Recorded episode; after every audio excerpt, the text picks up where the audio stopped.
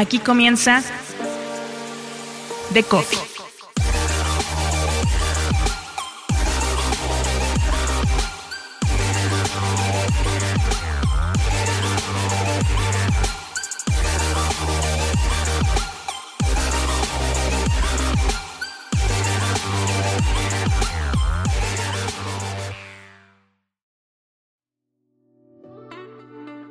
Dos mundos que se unen, el de los creadores de contenido y el de los medios de comunicación.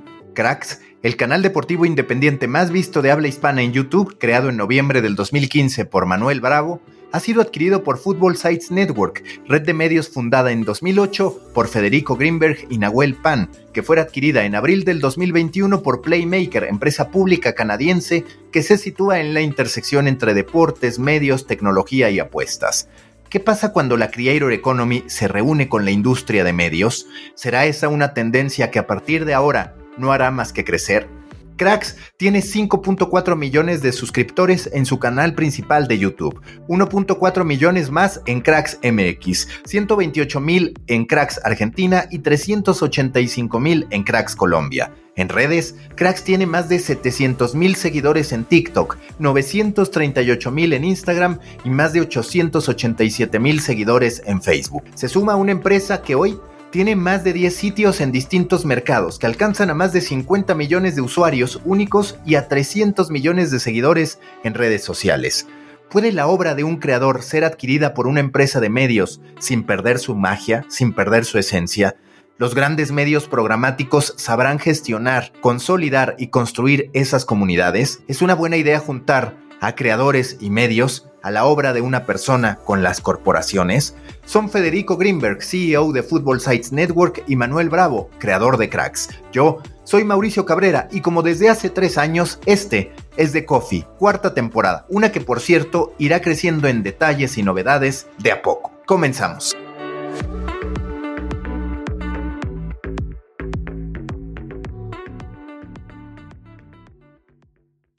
Episodio especial en The Coffee. Teníamos programado volver después con la nueva temporada, sin embargo me gusta estar siempre ahí cuando se presentan noticias relevantes, noticias que transforman la industria y sin duda esta noticia es una de ellas, la adquisición de Football Sites de Cracks, en este caso Cracks, el canal de deportes en español más grande del mundo, siendo adquirido por Football Sites, también un gran referente que además hace tiempo se fortaleció con su llegada al portafolio de marcas de Playmaker. Por un lado, Federico Greenberg, fundador de Football Sites y también parte muy importante de Playmaker, y por el otro lado, Manu, a quien también ya había tenido en el podcast de The Coffee, quien ha sido el host, creador por muchísimos años de una gran comunidad como Cracks. Fede, quiero empezar contigo. ¿En qué momento es que ustedes dicen, tiene todo el sentido que pensemos en adquirir una comunidad, una plataforma, una marca que fue creada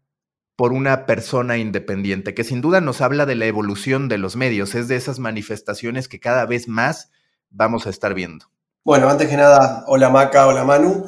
Eh, creo que básicamente lo que nosotros estábamos buscando es poder meternos de lleno en el, negocio de, de video y de la producción de video de los creadores. Eh, es algo que no estábamos, que no teníamos en nuestro portafolio y bueno, y ahí dimos con, con Cracks, que, que, los números dejan a la vista el éxito que ha tenido Cracks en todos estos años. Y creo que, que el origen de lo que ha creado Manu se asemeja al origen que tienen la mayoría de nuestros productos, hechos por emprendedores, creadores, periodistas, eh, y que como el producto eh, funciona tan bien orgánicamente, después se produce un, digo, un, éxito natural. Eh, no somos amantes de los productos nacidos en incubadoras y, bueno, creo que, la adquisición de Cracks va alineada también con otras adquisiciones que, hemos hecho desde Football Sites Playmaker este año como fanáticos eh, en Brasil, eh, como The Nation Network en Canadá y otros productos que adquirimos, todos fundados y creados con pasión y desde el garage de la casa o desde el cuarto, en el caso de Manu, desde su cuarto. Manu, yo aquí te quiero preguntar justo eso. Seguro que tu comunidad se pregunta por qué. A ellos, ¿qué les dices? Entendiendo, por supuesto, el otro lado, el lado humano, en el que hay muchos casos de creadores de contenido que en algún punto dicen, es que si yo sigo por mi cuenta, independientemente de los resultados, es algo que puede mermar mi salud, mi estabilidad, incluso la pasión que siento por hacer contenido. ¿Cuál es ese por qué que tú le dices a tu comunidad?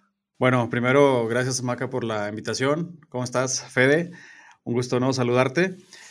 Mira, Maca, yo, yo lo he comentado con, con Fede y con, obviamente, con la gente cercana a mí, el tema de, del crecimiento que tuvo Cracks el, canal, como lo decían hace rato, comenzó en, de cero en mi casa y trascendió a llegar a más de 5 millones de suscriptores, eh, llegarle a la gente de todo el mundo que habla español, que le gusta el fútbol, que tiene acceso a internet, sabe de cracks, conoce, conoce cracks, ha visto algún video y se hizo una comunidad, como lo decían al principio, muy grande y una marca, no solo, no solo un, canal, sino una marca también reconocida y muy grande. Eh, el tema de este crecimiento o, las consecuencias de este crecimiento, además de todo lo positivo obviamente que viene con ello, es que a mí como, como líder de este proyecto, con sí personas que me, que me acompañan en él, obviamente, pero ya me estaba quedando eh, demasiado grande, o sea, trascendió mucho más allá de lo que yo había pensado al principio, de hecho nunca pensé que fuera a llegar. Yo recuerdo cuando llegamos a la, a la marca de 100 mil suscriptores, dije, ya. O sea, dije, esto ya, ya llegué a mi meta, tengo mi placa de YouTube, ¿no? Que mucha gente que, es creadora de contenido es como una aspiración que tiene. Y yo dije, bueno, a partir de aquí, ¿qué sigue? Pues siguieron muchísimas cosas, el canal siguió creciendo y eh, llegó un punto que ya me rebasó totalmente. Ahora que, me preguntas, ¿qué le dirías a la gente? Bueno, es que la gente, gracias al trabajo que hemos hecho, un trabajo muy duro y muy serio, la gente eh, parte de ella piensa que hay una empresa detrás de nosotros, siempre ha pensado esto, que hay una empresa, que hay toda una estructura detrás de nosotros y la verdad es que no, sigue siendo hasta este momento o era un proyecto casero. Entonces, yo a, mi audiencia le diría, esto, eh, el único margen que tiene de cambio es hacia la mejora, hacia, hacia mejorar. La gente está feliz con, el producto que hacemos, con el contenido que hacemos. Eh, yo creo que el único cambio que puede, que puede notar a raíz de esta operación es que le va a gustar aún más y que va a mejorar aún más. Es todo. Fede, ¿cómo se va a hacer esta transición? Porque vamos a ser honestos, siempre a mí me tocó cuando Medio Tiempo y Time Warner, que llega la corporación grandota y te dice nada cambia. En este caso, tenemos que guardar las proporciones en términos de Playmaker contra algo como Time Warner. Pero digamos que puede ocurrir algo parecido. ¿Cómo hacer esta transición en el que ese nada cambia entendiendo que algo de manera natural cambia, no termina traicionando el producto, por así decirlo? Sí, es buena la pregunta. Yo creo que, que aquí la diferencia es que quienes estamos del otro lado somos emprendedores que hemos tenido la suerte de ser adquiridos por Playmaker y que yo en mi caso estoy con un eh, cargo ejecutivo en Playmaker, entonces tenemos, eh, tenemos que operar bajo ciertos parámetros y, requisitos de una empresa pública, pero lo hacemos con el espíritu entrepreneur y entendiendo de que, como se dice, que equipo, equipo que gana no se toca. Bueno, cuando uno ve, cuando uno ve cracks desde afuera, ve una estructura muy organizada, ve una grilla, ve un noticiero de la mañana, un noticiero de la tarde, eh, ve un noticiero súper dinámico con a veces cuatro, cinco, seis talentos en pantalla. Entonces, la, la, realidad es que nosotros realmente no, como dice Manu, no venimos a cambiar el producto, venimos a ofrecerle a Manu herramientas para poder mejorarlo y escalarlo. Y si Manu estaba produciendo uno o dos especiales, ¿por qué no puede producir cinco? Si lo ayudamos y le proporcionamos más editores, más guionistas. Eh, entonces creo que, vamos a eso, a, ayudarlo a Manu a, mejorar esto, pero bajo ningún punto de vista está en nuestra, en nuestra mente cambiar el ADN de, este producto porque, porque le haría un daño al producto. Entonces, eh, yo sé que es difícil a veces creerlo y que esto no suene como un discurso, pero ojalá el tiempo demuestre esto, que venimos acá a, que Crack sea todavía más grande, manteniendo la fórmula y esa receta casera que tienen que, funciona tan bien. Manu, ¿qué tan presente vas a estar en el futuro de Cracks? ¿Cuál es la intención a ese respecto a partir de este momento en el que pues hablamos de Cracks siendo parte de Football Sites y Football Sites a su vez parte de una empresa pública como Playmaker?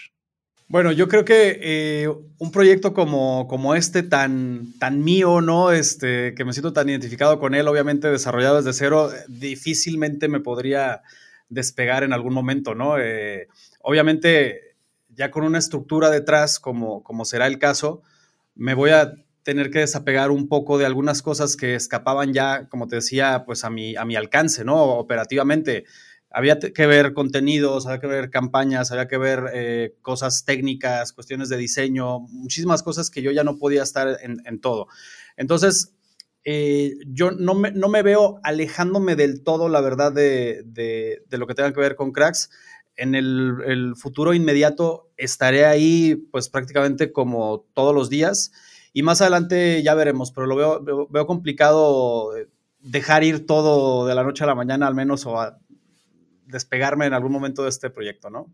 Fede, como un creador al final de medios de comunicación, ¿cuál es tu lectura sobre este momento en el que tu empresa de medios, con una empresa pública también detrás, te interesas por el canal creado por una persona desde su casa, que es una historia apasionante como muchas de la Creator Economy, ¿qué ha cambiado y qué viene a aportar cracks a ese ecosistema que ustedes tienen? Que yo, por ejemplo, muchas veces te lo decía en pláticas en el podcast que grabamos, a mí me parece que Football Sites tiene audiencia, no necesariamente comunidad, por cómo se han ido construyendo las marcas, quizás tú tengas un punto de vista distinto, y por el otro lado, lo cierto es que cracks, como la mayoría de los canales de YouTube, sí podemos hablar de una comunidad apasionada. ¿Cómo encajar ese negocio quizás un tanto más frío, si lo podemos llamar así, que son los sitios, básicamente con sus distintos derivados en redes, contra un canal que tiene el sentido de pertenencia quizás mucho más arraigado por el formato natural y el ecosistema en el que se desarrollan?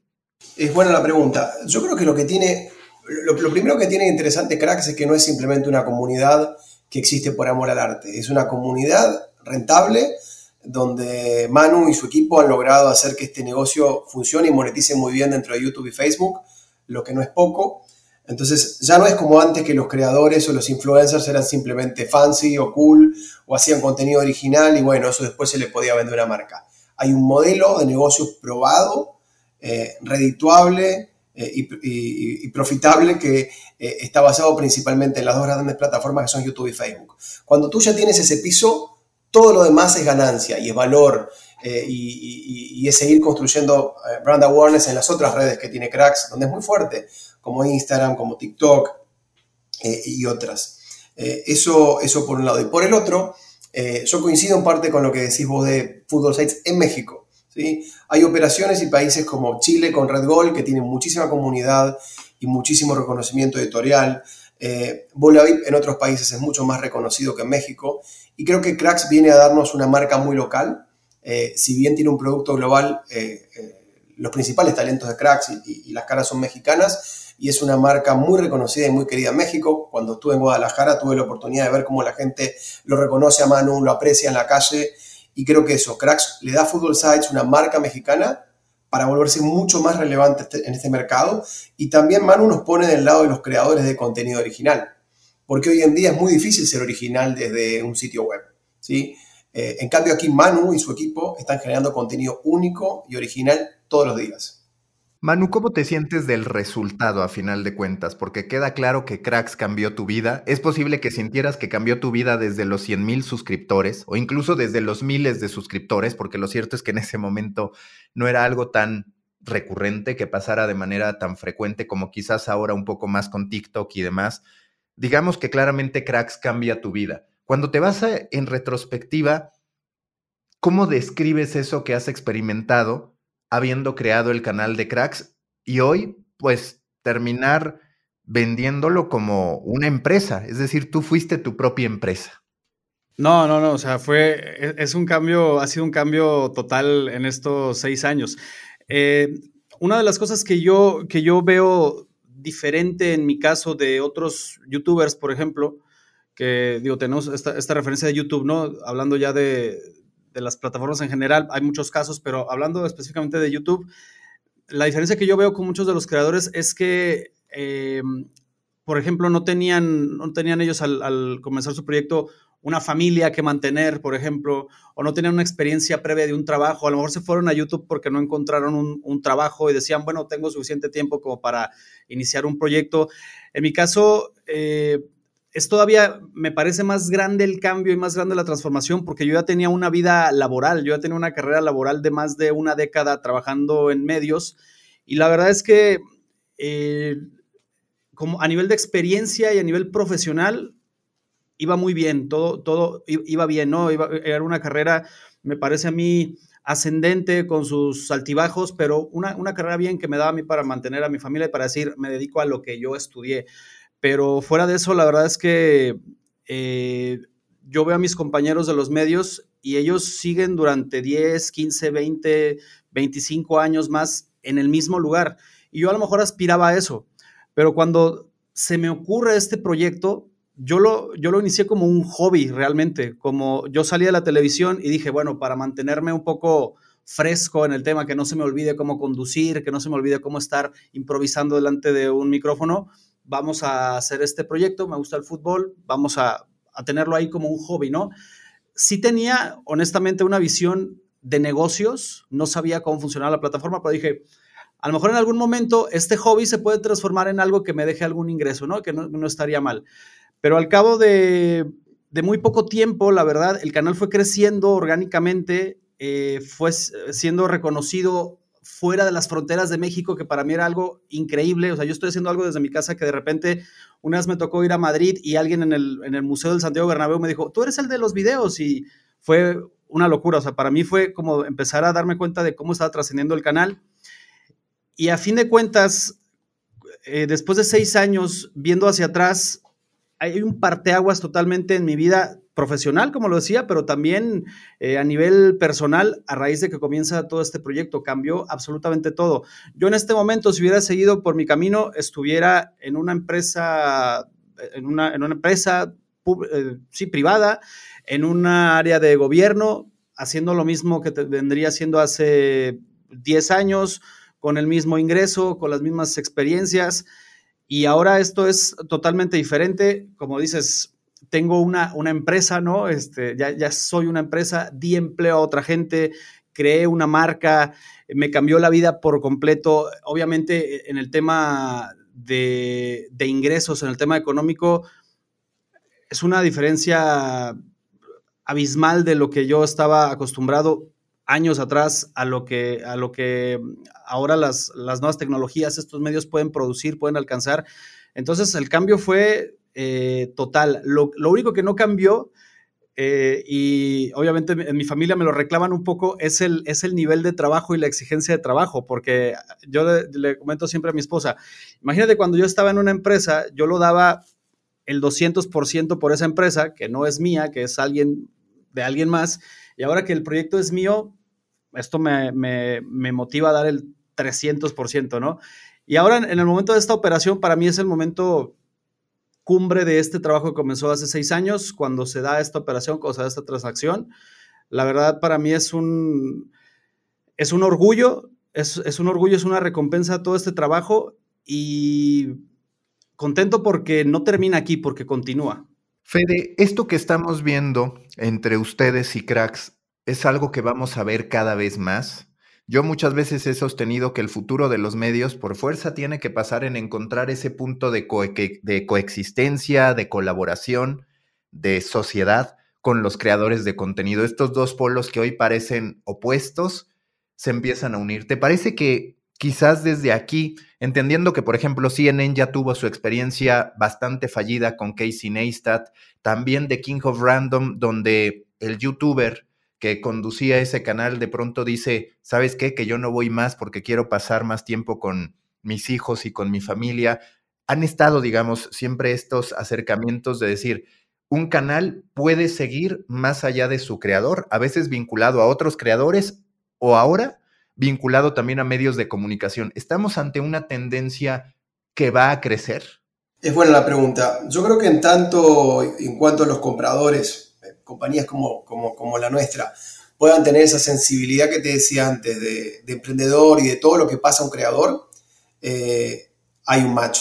Eh, si grandes corporaciones que no tienen esa sensibilidad pretenden que un creador pase de un día para el otro a trabajar para una empresa pública como un empleado, van a ser modelos fallidos. Eh, y a nosotros lo que más nos sorprendió es la ética periodística de Manu eh, el nivel de organización que tiene y, creo que ahí se ve todo su background de, televisión. Me parece que él es un youtuber un creador no convencional, porque tiene muchísimo conocimiento teórico, súper metódico y, si tú te fijas también en la construcción de marca que se ha hecho de Cracks, eh, digo, parece que hay una empresa detrás. Entonces, creo que, esto es algo que por lo menos desde Playmaker vamos a seguir persiguiendo, buscando creadores, pero del otro lado esperamos ver creadores eh, con los estándares que tiene Manu, ¿sí? Que, que garantizan que esto va a ser un éxito.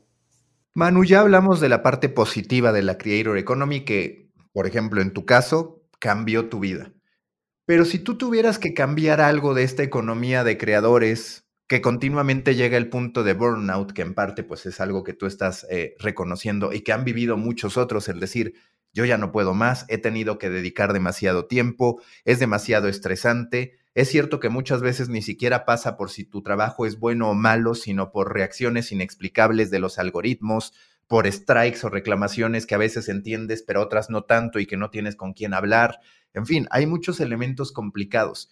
¿Tú qué cambiarías de esta economía que te cambió la vida para decir, me parece que es algo verdaderamente llevadero, eh, me parece que es algo que quizás de verdad apoye en el camino y no que puede llegar un punto en que sea asfixiante?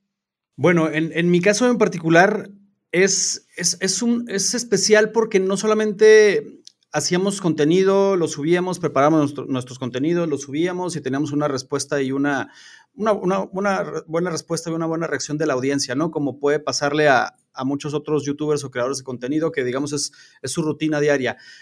Para mí el, problema principal, o problema entre comillas, bendito problema, es que eh, somos los número uno en lo que hacemos. Y la verdad es que comenzó a, convertirse en un peso ya para mí eh, este tema de mantenerse siempre en número uno, de ser el más visto, de ser el, mejor, el que tenga la información eh, más clara, eh, más oportunamente, o sea, ya, ya comenzó a ser un, un peso.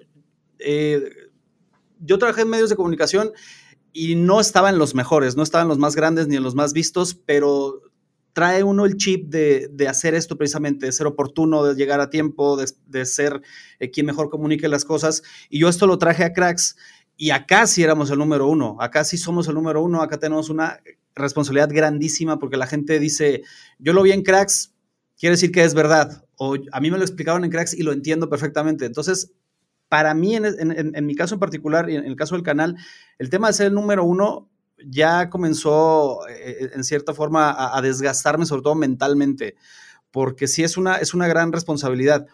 y volviendo al, tema original, siendo yo el, líder del proyecto y a lo mejor tener que tomar las decisiones todas eh, yo y tener que pasar todos los puntos de, la creación de contenido eh, por mí, sí fue algo desgastante. Y obviamente, al ser una plataforma que está disponible las 24 horas para toda la gente, eh, sí, te, sí te absorbe más, aunque no estés pegado en la, computadora o estés aquí trabajando como normalmente se haría en, alguna otra empresa, desde vacaciones, desde fines de semana, desde donde estés, estás revisando cómo van los números, si hay algo que cambiar.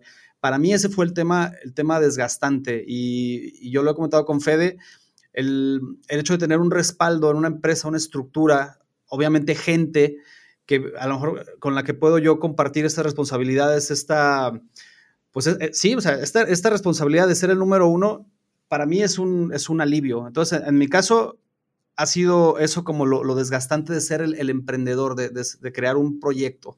Fede, ¿a dónde quieren llevar a Cracks? Porque digamos que hoy la mayoría de los ingresos de Cracks son por vía programática, como la gran mayoría de los ingresos de los canales de YouTube y que también tienen su apartado en Facebook, donde a través de los, digamos, distintos esquemas de monetización que ofrecen las plataformas, se genera un ingreso a partir del número de reproducciones, de la capacidad de mostrar anuncios y demás.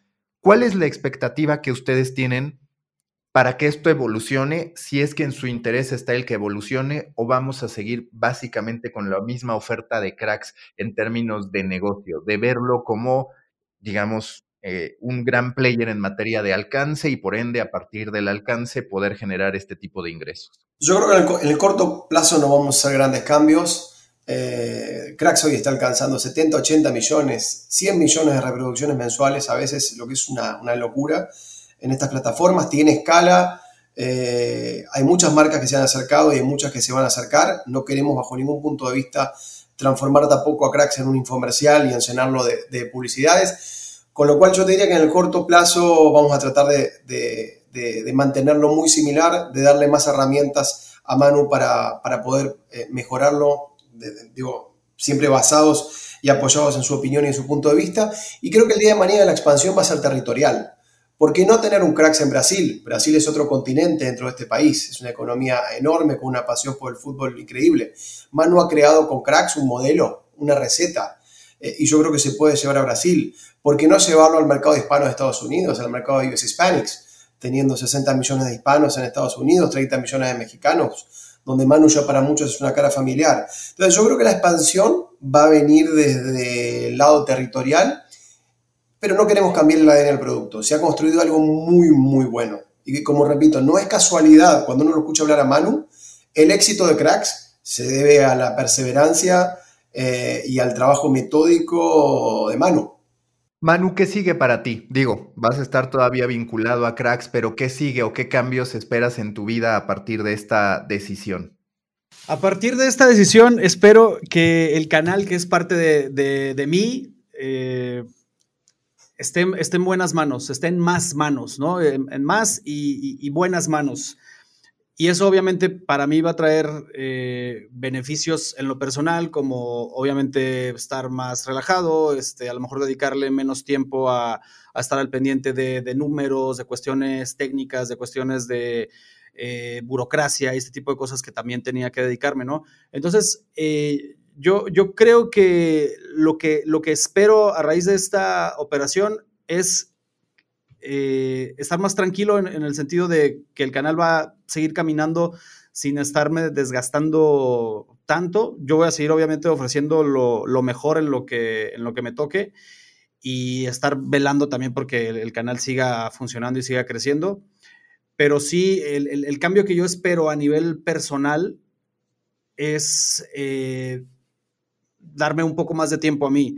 Yo tengo ya años con un tema de, de salud y, eh, o sea, me, han, prescrito y me han recetado ejercicio y descanso y la verdad es que no he podido hacerlo. O sea, realmente no, con, con hijos y además este hijo que es cracks son muy absorbentes, son muy exigentes, entonces yo espero que a raíz de esto ya eh, con un par de horas que tenga 100% libres eh, para, para, dedicarlas a, este tema de, de salud es, lo, que, lo que veo. Profesionalmente, yo quiero seguir ligado a cracks y más allá de eso, la verdad no, no, no sabría qué, más viene, pero en un plazo inmediato sería esto. Lo del ejercicio puede ser un reality, ¿eh? Ver si de verdad ahora que tiene tiempo si terminas haciendo ejercicio.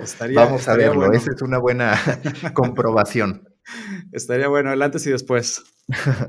Fede, me interesa mucho que ahorita que está la oportunidad, porque digamos, cuando hablamos estaba reciente lo de Playmaker, pero no se habían hecho todas las adquisiciones que se han ido sumando, las apuestas estratégicas, ya mencionábamos apuestas, por ejemplo, como la gran tendencia en la industria de los deportes, ustedes han entrado ahí, han entrado también en, en el mercado canadiense, estadounidense.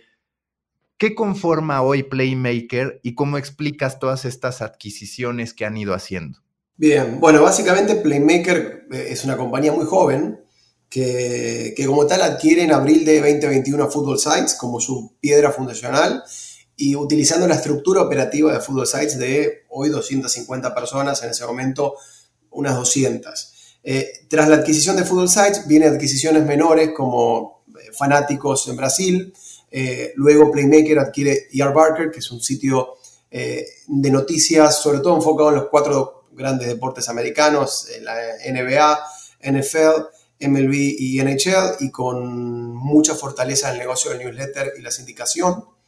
Luego viene la adquisición también de, Juan Pablo Barsky y sus redes sociales, de Barsky Sports en Argentina, para, sumar un poquito eh, este tema de, excelencia eh, informativa, ¿sí? que es algo que estamos tratando de perseguir. Y ahora que tenemos una audiencia líder y muy grande en toda la región, queremos sumar referentes y queremos subir la, la, vara.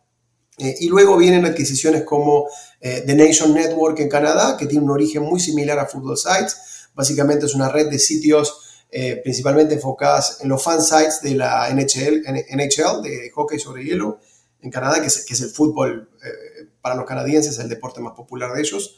Y también tiene un portal que se llama Daily Face Off, muy fuerte, enfocado también en la parte de fantasy, que el tema de fantasy es algo que todavía no está fuerte en Latinoamérica, pero que en Estados Unidos es un furor y creo que, más temprano que tarde va, va, va a parecer eh, más sólido en Latinoamérica. Y eh, también recientemente adquirimos Super Poker en Brasil, eh, que Super Poker, uno dice, bueno, ¿qué tiene que ver con el deporte Super Poker?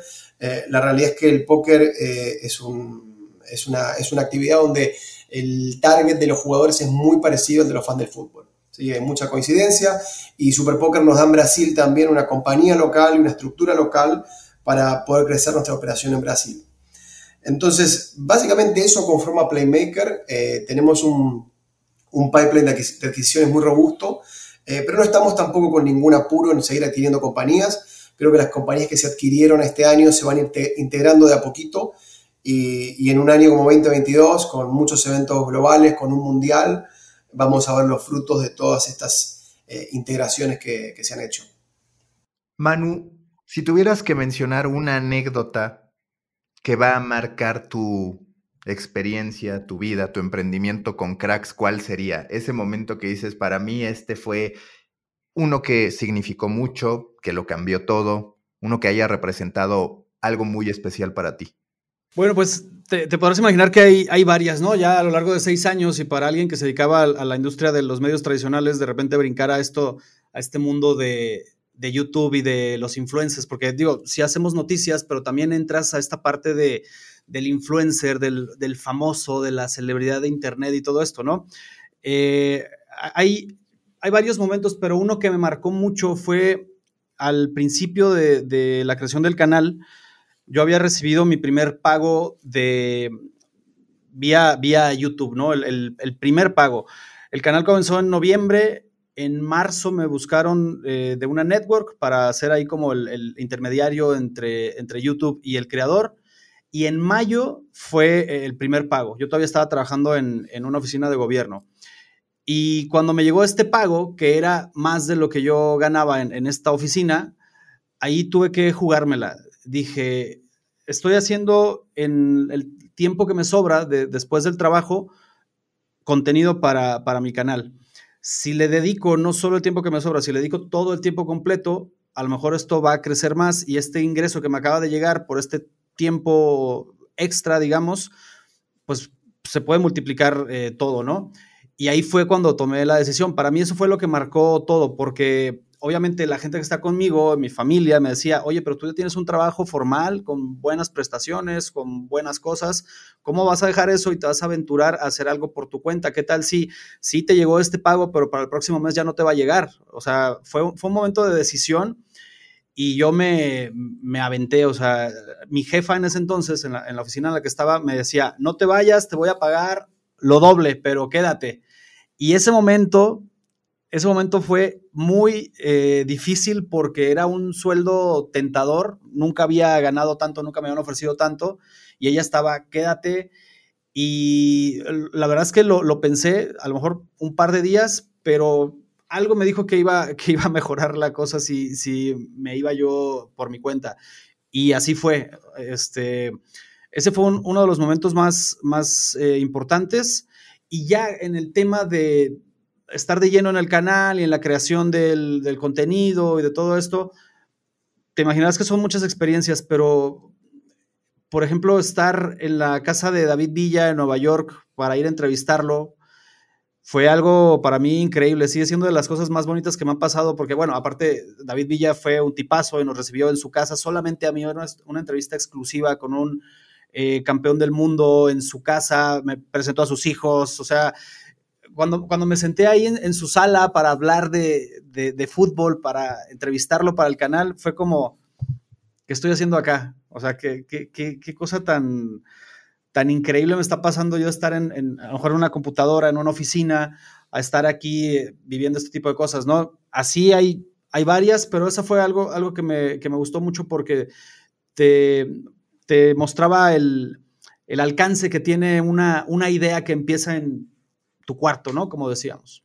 Fede, ¿cómo se hacen este tipo de acuerdos? Claramente la adquisición de primordialmente un canal de YouTube, más allá de todo lo que tienen, pues no es igual a la lectura que debes hacer de la adquisición de una empresa, como tampoco es igual al modo en que tú llegas a un acuerdo con Juan Pablo Barsky para tener sus redes sociales. ¿Cómo tratar estos acuerdos con los creadores de contenido, tanto en el caso de Cracks como en el caso de Barsky, que es todavía quizás más complejo porque estás hablando de las redes ahí sí directamente personales de un periodista que se suma, digamos, a tu creación de contenido, a tu portafolio? Sí, yo creo que, son adquisiciones complejas desde el punto de vista que detrás de ellos no hay empresas, no hay un pianel, ¿sí? no es lo que uno se, encuentra cuando va a comprar una empresa. Entonces tiene, uno tiene que ser, del otro lado tiene que, haber un, comprador con la mente muy abierta y con la capacidad de ordenar todo eso para hacerlo encajar dentro de la formalidad de una compañía pública. Y, bueno, también del otro lado, digo, en el caso de Barsky y en el caso de Manu nos encontramos con, con gente interesada en ser embajadores de Football Sites y de Playmaker, de continuar, eh, súper colaborativos. Creo que cuando uno está adquiriendo este tipo de, comunidades donde hay una imagen tan fuerte, lo principal es, la persona que está del otro lado, más allá de los números. Y tanto con Juan Pablo como con, Manu, eh, vimos buenas personas, yo tuve la oportunidad también de conocer a, a, su mujer, a sus hijos, nos abrió las puertas de su casa, entonces al final esto son relaciones entre personas. Y creo que eso es clave. Y en pandemia eh, pese a la pandemia, viajamos a Guadalajara, fuimos allá porque también creo que era importante que, Manu, eh, para entregar a este, a este bebé que es Cracks, que él crió con tanto amor y tanto esfuerzo, tenía que conocer quién estaba del otro lado. Así que creo que al final y al cabo todos, todo, termina en las relaciones personales. Y, es fundamental eso, poder construir una relación, una relación con la, con la contraparte y ver que, que hay una persona confiable del otro lado. Manu, ¿qué noticia te faltó dar? ¿Qué noticia te hubiera gustado dar en Cracks que al final no se produjo? Digo, la de México campeón del mundo, pues evidentemente tú y yo la soñamos y esa parece que no se va a dar pronto el, tener la oportunidad. Pero tú, ¿qué noticia decías? Ah, me hubiera gustado poderla dar en Cracks. Eh, antes, de, antes de crear Cracks, yo la idea la traje mínimo un par de años antes de que, de que subiéramos el primer video pero no por, el trabajo que tenía y por la rutina que tenía, no, nunca tuve tiempo como de, aterrizarlo. Y, por ejemplo, el, tema del Mundial de 2014 me hubiera encantado eh, comunicarlo, ¿no? Todo, todo lo que fue ocurriendo, me hubiera gustado muchísimo incluso cubrirlo. Ya no, ya no me tocó ese, eh, sí el de Rusia, pero el, tema del Mundial, que es algo que, creo que es lo máximo en el, en el, en el fútbol, en cuanto a eventos, en cuanto a cobertura, me hubiera encantado este, poderlo tener en, en cracks, pero bueno, faltaba un año todavía para que subiéramos el primer video. Oye, Fede, te quiero hacer dos preguntas para finalizar. Primero, ¿cuál consideras que es la nueva gran batalla que deben librar los medios deportivos? ¿Hacia dónde deben virar, porque queda claro que con contenido informativo de lo que pasa en la cancha ya no es suficiente. Ahora tenemos que hablar de muchas otras cosas, de tecnología, de apuestas, de pensamientos en torno a streaming, de juegos, de merchandising. Se hace todo mucho más complejo con el deporte profesional retado además en materia de entretener a las nuevas generaciones. Y la otra, que es una pregunta muy rápida, es, ¿Manu va con cracks a Qatar o no? Sí, bueno, empiezo por la segunda que es más fácil. Manu va a ir a, Qatar con cracks. Eh, esperemos poder también acompañarlo ahí. Eh, creo que va a ser un mundial único, divertido, extraño, eh, en una ciudad muy chica donde todo va a pasar en, un radio muy chico de, kilómetros cuadrados, como, como lo hablamos antes, con muchas restricciones con, el tema de los costos, ¿sí? dificultad la comunicación para, llegar, poca hotelería disponible, pero no va a dejar de ser una fiesta como lo es cada mundial. Y creo que y queremos darle todo el apoyo a Cracks y a Manu para que, ese, para que ese mes de mundial puedan tener un contenido único, increíble y mostrando esa fiesta de, nacionalidades, donde se ve gente de todo el mundo. Así que del lado de Cracks y, Qatar, eh, no lo pudo cubrir en 2014, pero esperamos que, que 2022 sea el mundial de cracks. Y con respecto al otro punto, es un ecosistema cada vez más complejo. Eh, como también yo lo hablé contigo anteriormente, vemos que cada vez más los algoritmos eh, valoran a los autores. Eh, entonces, cada vez más el periodista y su marca personal tienen un valor, no solo para el lector, sino para los algoritmos. Entonces, es un, un ecosistema muy complejo donde me parece que desde el punto de vista editorial, es un juego solamente ya para, para, los grandes o para los que tienen escala, porque se requiere de muchísima tecnología, de muchísimos profesionales alrededor del tema de, de SEO y de Web Vitals. Entonces es un ecosistema cada vez más complejo donde nosotros tratamos de poder tener eh, una pieza de cada una de estas partes. ¿sí? La parte eh, editorial web, como hablamos, ahora con Cracks, la parte audiovisual y de contenido eh, en YouTube. somos muy fuertes en Facebook. está el tema de los, de los podcasts y del audio, que es algo que también creemos que va a seguir creciendo y que estamos mirando. Así que eh, creo que hay que tener una oferta cada vez más, más completa y compleja y, jerarquizar, jerarquizar la calidad del contenido y, traer autores calificados. Creo que, eso es lo que, lo que estamos también tratando de hacer con estas adquisiciones. Muchísimas gracias, Fede. Ahora para cerrar contigo, Manu, has tenido que relatar el modo en que se retiran distintos futbolistas. No es que tú ya te retires del todo, pero digamos que estás en esta parte de decir, tuve una carrera exitosa en la construcción de cracks, en cierto modo empezarás pues a, distanciarte del día a día, por decirlo de alguna manera. ¿Cómo sería ese retiro del jugador Manu de la cancha después de todo lo que construiste y, y de los resultados? Está, está sencillo. A lo mejor eh, antes me tocaba a mí meter los goles y ahora voy a estar eh, desde, desde el banquillo, ¿no? A lo mejor empiezo ahí en el banquillo, este, gritando y haciendo indicaciones y gestos y aspavientos, así es mi forma de ser. Y a lo mejor ya después, un poco después, ir a, la dirección deportiva, estar de traje largo, este, no sé, algo así me, imagino. Pero siempre con los ojos en, en el balón, en los muchachos. Listo, muchas gracias Manu, muchas gracias Fede. Gracias, gracias, Maca.